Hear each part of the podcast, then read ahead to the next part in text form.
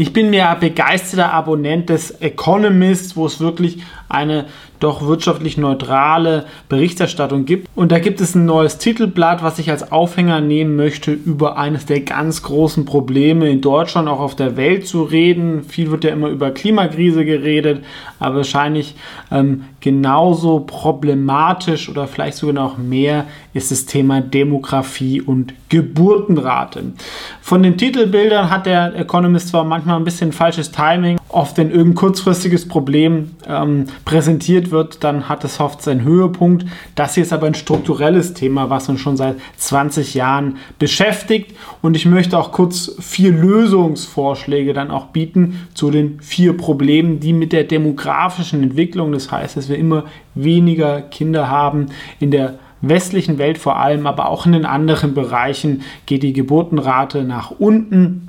Ähm, ideal ist 2,1. Ja, das wäre die nachhaltige Geburtenrate. Ähm, wenn es sehr, sehr schnell zu stark steigt, ist das auch nicht gut. Aber wenn es sehr, sehr stark sinkt, ja, in Südkorea ähm, oder in Singapur gibt es schon Geburtenraten von unter 1, dann ähm, sinkt halt massiv die Bevölkerung ähm, und was sind davon die Probleme? Ja, das erste ist natürlich, es fehlen dann Arbeitskräfte. Das merkt man dann auch an der Inflationsentwicklung. Und vor allem, wenn es halt dann ähm, schnell geht. Und das Zweite, und das trifft besonders auch Deutschland, das Rentensystem. Denn in Deutschland gibt es ein umlagefinanziertes Rentensystem. Das heißt, junge Menschen zahlen die Rentenkasse ein und das kriegen dann die Rentner, die davor gearbeitet haben. In anderen Ländern ist es oft kapitalbasiert. Das heißt, ähm, das Geld, was man da einzahlt, das wird dann investiert und dann kann man vom Zinseszinseffekt profitieren. Das gibt es in Deutschland nicht und wenn selbst der kleinste Vorstoß dazu wird dann schon als Teufelszeug abgetan. Ähm, fehlt einerseits das Verständnis, aber B ist auch ein sehr, sehr niedriger äh, politischer Wille und dieses Rentensystem wird uns, wie es aktuell ist, um die Ohren fliegen, wenn es da keine massiven ähm, Reformen gibt. Ähm, denn die Geburtenrate wird sich nicht schnell verändern, ähm, hat sich, auch wenn es sich mal ein bisschen entspannt, ähm, hat es keinen großen Einfluss und auch Einwanderung löst das Problem nicht wirklich, weil auch in der zweiten Generation sich dann auch die ähm, Geburtenrate dort anpasst und oft ähm, ist es auch gar nicht möglich, vor allem dann auch qualifizierte Einwanderung zu bekommen denn Einwanderung in ein Sozialsystem ähm, äh, tut eher noch, sag ich mal, das Problem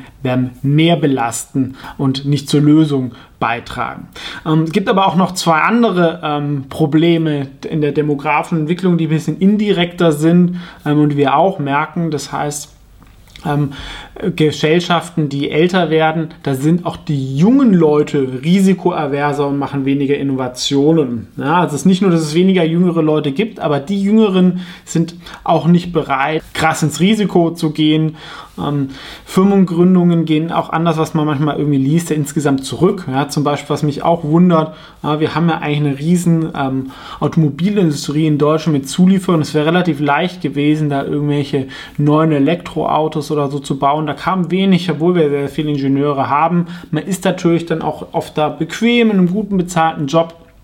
Und ähm, das ähm, fehlt natürlich dann an Dynamik in der Wirtschaft. Und das andere ist eine gesellschaftliche Dynamik. Ja? Ähm, das Problem ist, wenn dann irgendwann, ähm, und wahrscheinlich haben wir diesen Punkt schon erreicht in Deutschland, die Mehrheit der Wahlberechtigten vom Staat leben, ähm, kann ich bestimmte ähm, Politik ähm, gar nicht mehr machen oder nur noch sehr, sehr schwer. Ne? Also auch eine, ihr merkt es auch selber, denke ich, oft ähm, gerade in Deutschland, die Politik ist sehr Status quo ähm, getrieben, es gibt wenig echte Reformen, es wird so ein bisschen so weiter vor sich hergewurstelt, aber ähm, wirklich mal Sachen, wir machen wir was Neues und wir denken in die Zukunft, versuchen die Sachen effizienter zu machen, versuchen irgendwie das Land auf die nächsten Jahre aufzustellen. Ähm, ja, A, von der Politik gibt es da wenig Impulse, aber auch aus der Bevölkerung, weil viele Leute haben vielleicht schon ihr Häuschen und würden am liebsten dann gerne so weiter wursteln. Und ähm, das äh, setzt sich natürlich gegen, durch die ganze Gesellschaft dann durch. Und wenn es dann zu Veränderungen kommt, ja, sei es eine Firma so, dann ähm, kann man schlecht ähm, reagieren. Und das hat natürlich dann große negative langfristige Auswirkungen und ist auch eine Gefahr für die Demokratie wenn da nur noch der Status quo erhalten ähm, sein soll. Ja, also wenn wir es zusammenfassen, erste das Rentensystem, das zweite ähm, fehlende Arbeitskräfte, was inflationstreibend sein kann, das dritte die Bevölkerung wird risikoaverser bei ähm, wirtschaftlicher Dynamik ähm, und das vierte ist halt auch eine Demokratie ähm, wenig passiert. Was sind die Lösungen? Denn man darf ja auch nicht vergessen, insgesamt ist ja natürlich auch positiv, dass die weltweite Geburtenrate ein bisschen runterkommt. Das ist auch ein Zeichen von Wohlstand. Da gibt es noch sehr, sehr hohe Korrelation. Ne, in Deutschland war die Geburtenrate auch mal irgendwie vier oder fünf, als wir halt noch deutlich ärmer waren vor 120 Jahren.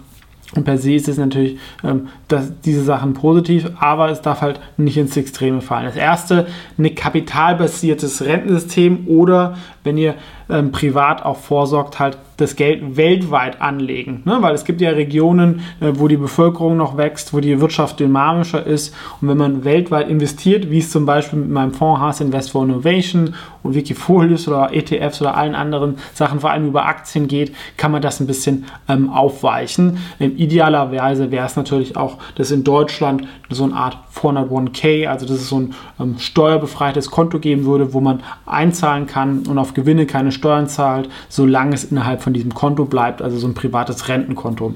Das zweite, was wichtig wäre, gerade ums Thema Inflation, Arbeitskräfte, Produktivitätssteigerung vor allem durch wirtschaftlichen und ähm, technologischen Fortschritt und nicht durch Verzicht solche Sachen ähm, werden auf einer globalen ähm, Ebene nur sehr, sehr begrenzt ähm, funktionieren. Da können so Themen wie AI und Robotik dann helfen. Deswegen sollten wir hier diesen Fortschritt auch ähm, begrüßen, ähm, da er uns da helfen kann, dass ähm, Arbeitskräfte produktiver werden. Wir haben ja auch sehr, sehr viele ähm, Arbeitskräfte immer noch relativ unproduktiv in bürokratischen Sachen oder in ein, niedrigen Tätigkeiten eingesetzt werden. Da können dann Robotik und künstliche Intelligenz einiges helfen und das kann natürlich dann diesen Effekt ähm, mehr als aufwiegen ähm, und wäre sehr positiv. Das dritte, ja, das ähm, bessere Staatsfinanzen, dass wir nicht irgendwie alles versuchen durch Schulden und Sondervermögen zu machen. Letztendlich ähm, hat der Staat die letzten 20, ähm, 30 Jahre zulasten der jüngeren Generation ähm, gelebt, auch in,